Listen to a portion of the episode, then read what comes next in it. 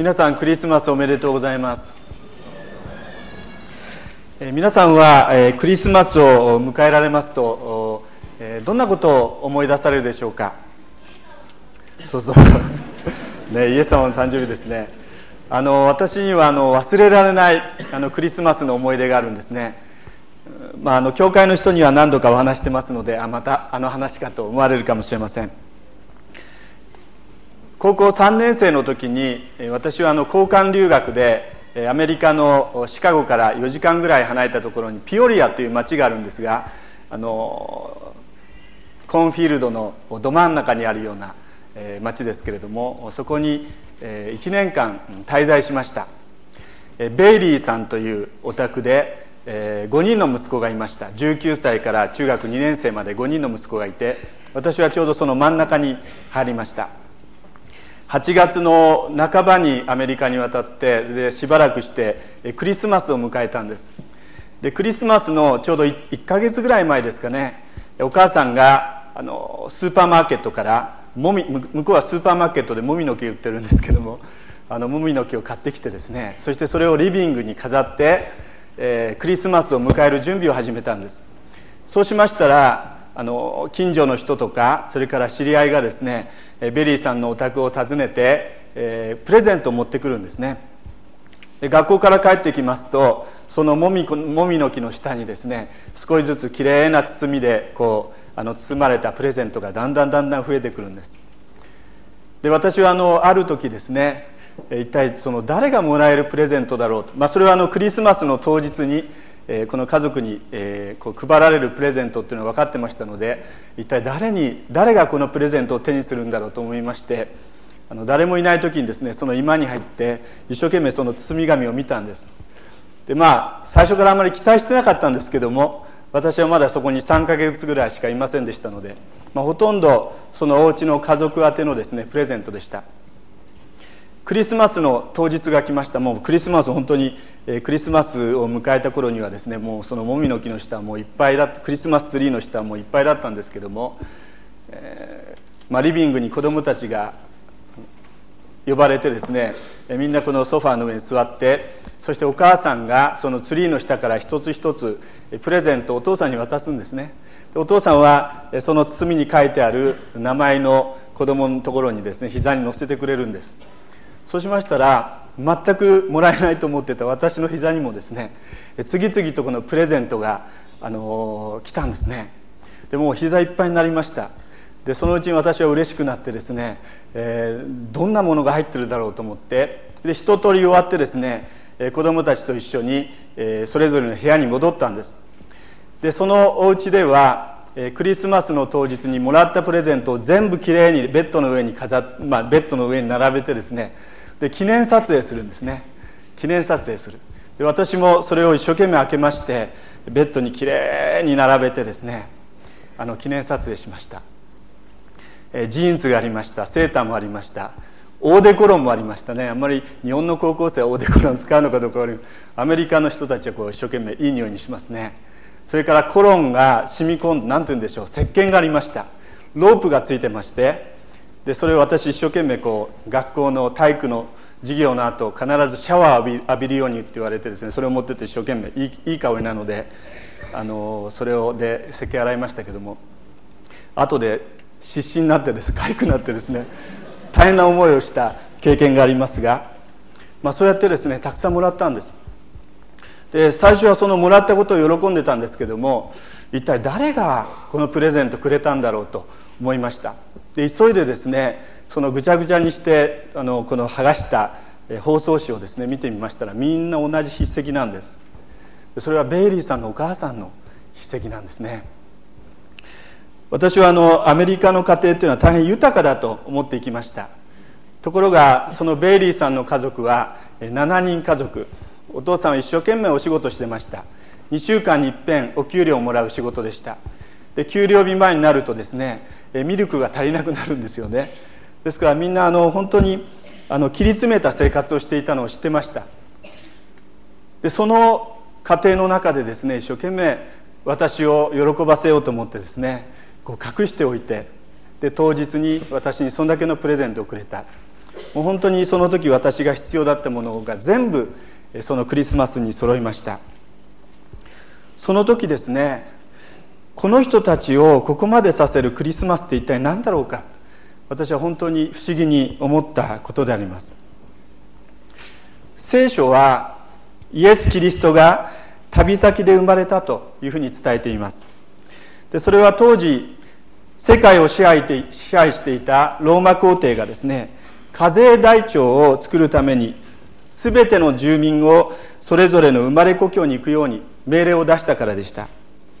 でその結果イエス様は人口調査のための旅先ベツレヘムでそれも馬小屋でですね生まれたんです。なんでそこまでして神の子イエス様が馬小屋に生まれてあの家畜の匂いの染み込む貝羽桶に寝かされなければならなかったのか。実はそこがですね聖書が一番伝えたいクリスマスのメッセージであります。今日私ここに私の聖書を持ってきましたがこれはあの2000ページありますね。この2000ページある聖書のメッセージクリスマスのメッセージを一節で表している聖書の急所と言われる言葉があるんです。こういう言葉です。神はその一人子をお与えになったほどに世を愛された。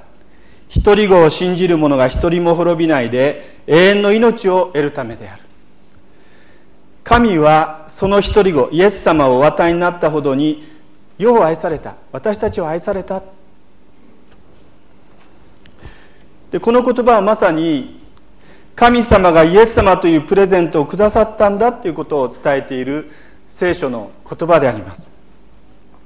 なぜキリストが会話桶に誕生なさってまたなぜクリスマスの出来事が起こったのか。この聖書の言葉によりますと神様がおられてそしてその神様が私たちを愛されたからだと伝えてるんです。で今日はその言葉の意味をですね、えー、ご一緒に考えてみたいなと思いました。まず最初に私たちの教会の A さんのお話をしたいと思うんです。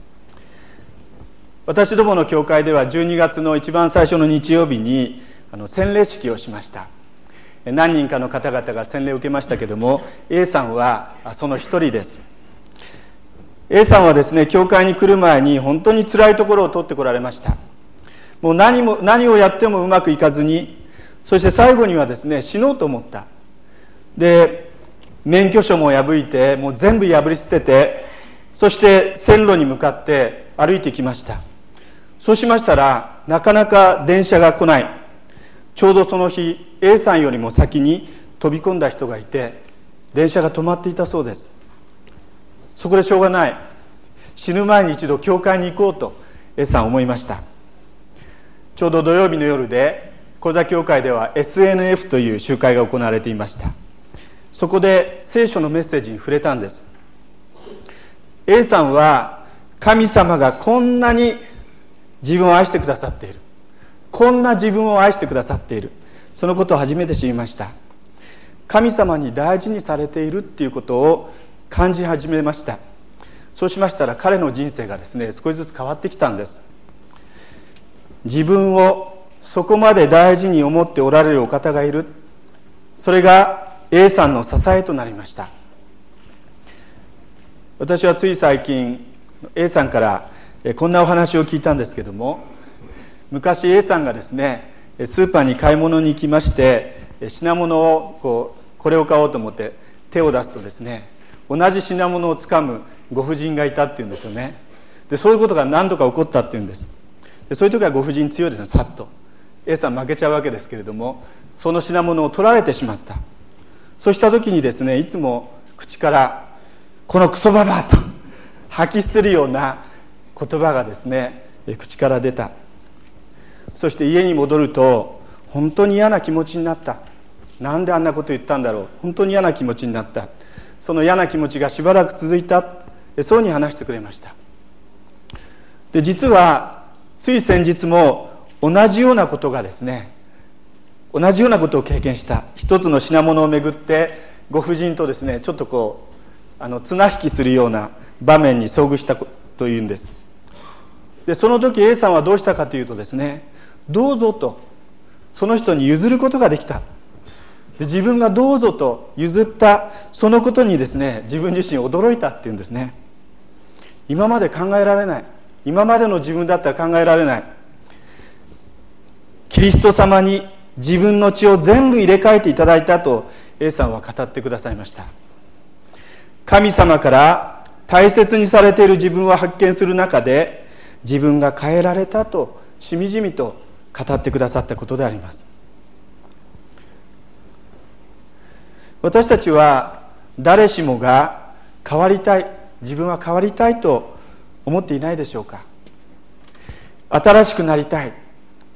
多分1年前のこの時期そして今年のお正月は今年こそはとみんな心に誓ったと思うんですね。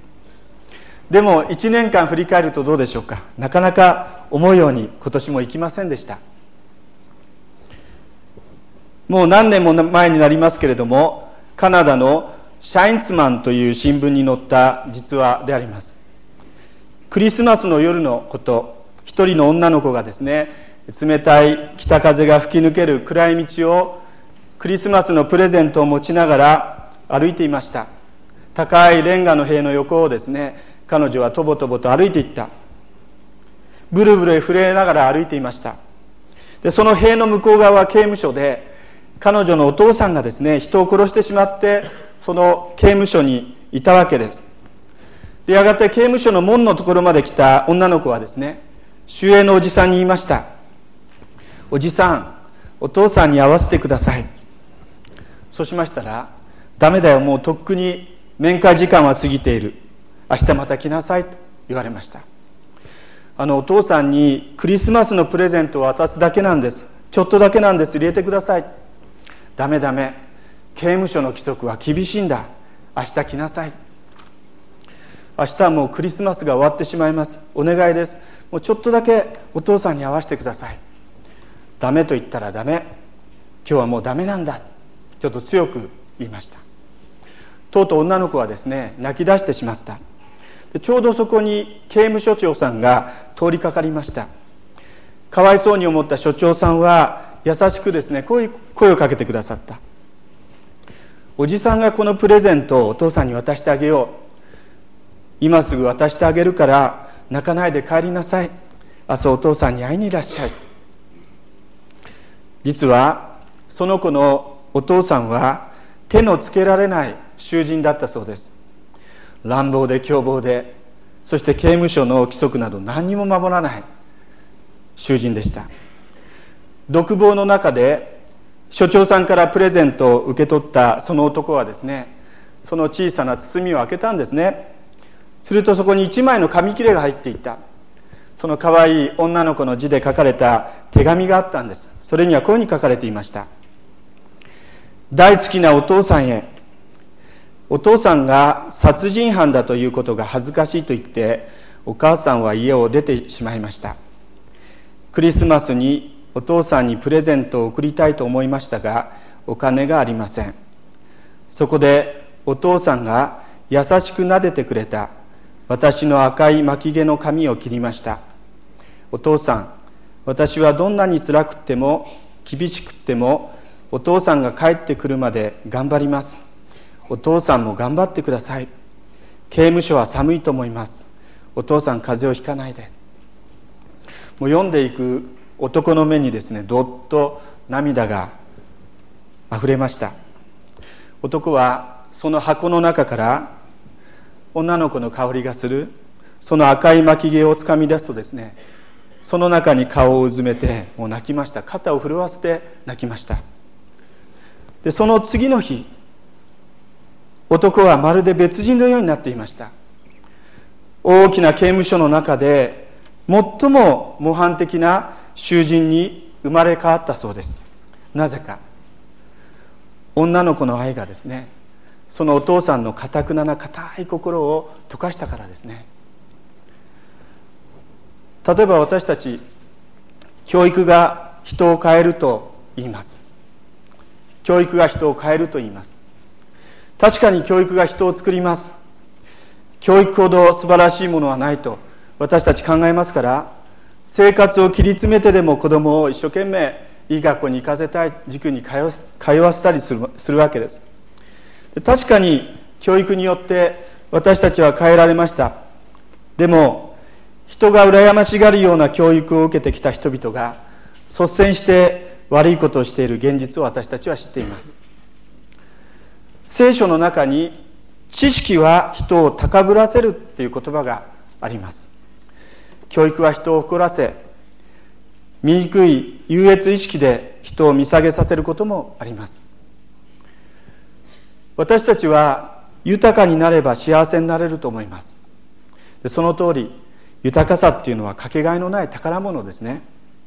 でもお金持ちになったがゆえに悩みを悩みも増えですね。かえって道を誤らせることだってあります。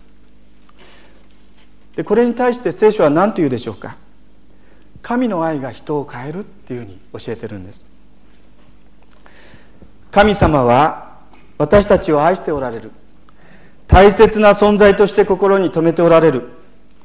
そのことをクリスマスの出来事を通して私たちに知らせたいと神様は考えておられる。今ご紹介したこの女の子が一番大事にしていた自分の巻き毛をお父さんにプレゼントしたように実にご自分の愛する一人子イエス様を私たちに与え私たちがどれだけ神様にとってかけがえのない愛する存在なのかを神様は伝えたかったでそれがクリスマスの出来事の意味であります。ですからイエス様こそが神様から私たちに贈られた愛のプレゼントですね。神はその一人子をお与えになったほどに世を愛された。神はその一人子をお与えになったほどに私を愛された。ところで皆さんこのことご存知でしょうか？キリスト教国と言われるオランダ今度ワールドカップで同じ組になりましたけれども強いオランダですね。あのオランダでこのクリスマスのシーズンはですねプレゼントをしないそうですね。キリスト教の伝統のあるオランダでなぜと不思議に思ったある日本人が一人の男の子に聞きました、まあ、そこにいたんです。チューリップ栽培をしている農家の男の子でしたけどもその子に聞いたんですね。そうしますと彼言いました。だって神様は僕たちを神様の子供にするためにプレゼントとしてイエス様をくださったのだからクリスマスのお祝いがお祝いはみんながありがとうって言ってそのプレゼントをいただく日だものと答えたそうです。私たちの愛する人に私たちの心を込めてプレゼントをするときに私たち一体どんなことを願うでしょうか。相手の人がですね笑顔で心から喜んでどうもありがとうそのプレゼントをしっかりと受け取ってくれることを願うのではないでしょうか。神様はその心を込めて全部を込めてイエス様というプレゼントを贈られた時もそうだったと思いますね。でも2000年前のあの世界で最初のクリスマスの晩神様が心を込めて私たちに与えてくださったプレゼントをほとんどの人が拒否しました。ですからしょうがない。イエス様は家畜小屋に生まれ貝羽桶に寝かされたわけであります。神様はここにおられます。皆さんお一人お一人にご自分の愛の印としてイエス様をプレゼントしてくださいました。ぜひこの年のクリスマスこのプレゼントを心の中に受け取っていただけたらと願います。私たちは神様に愛されるために生まれた者たちです。ぜひクリスマスに込められたこのメッセージをですね受け取っていただけたらと願います。お祈りをいたします。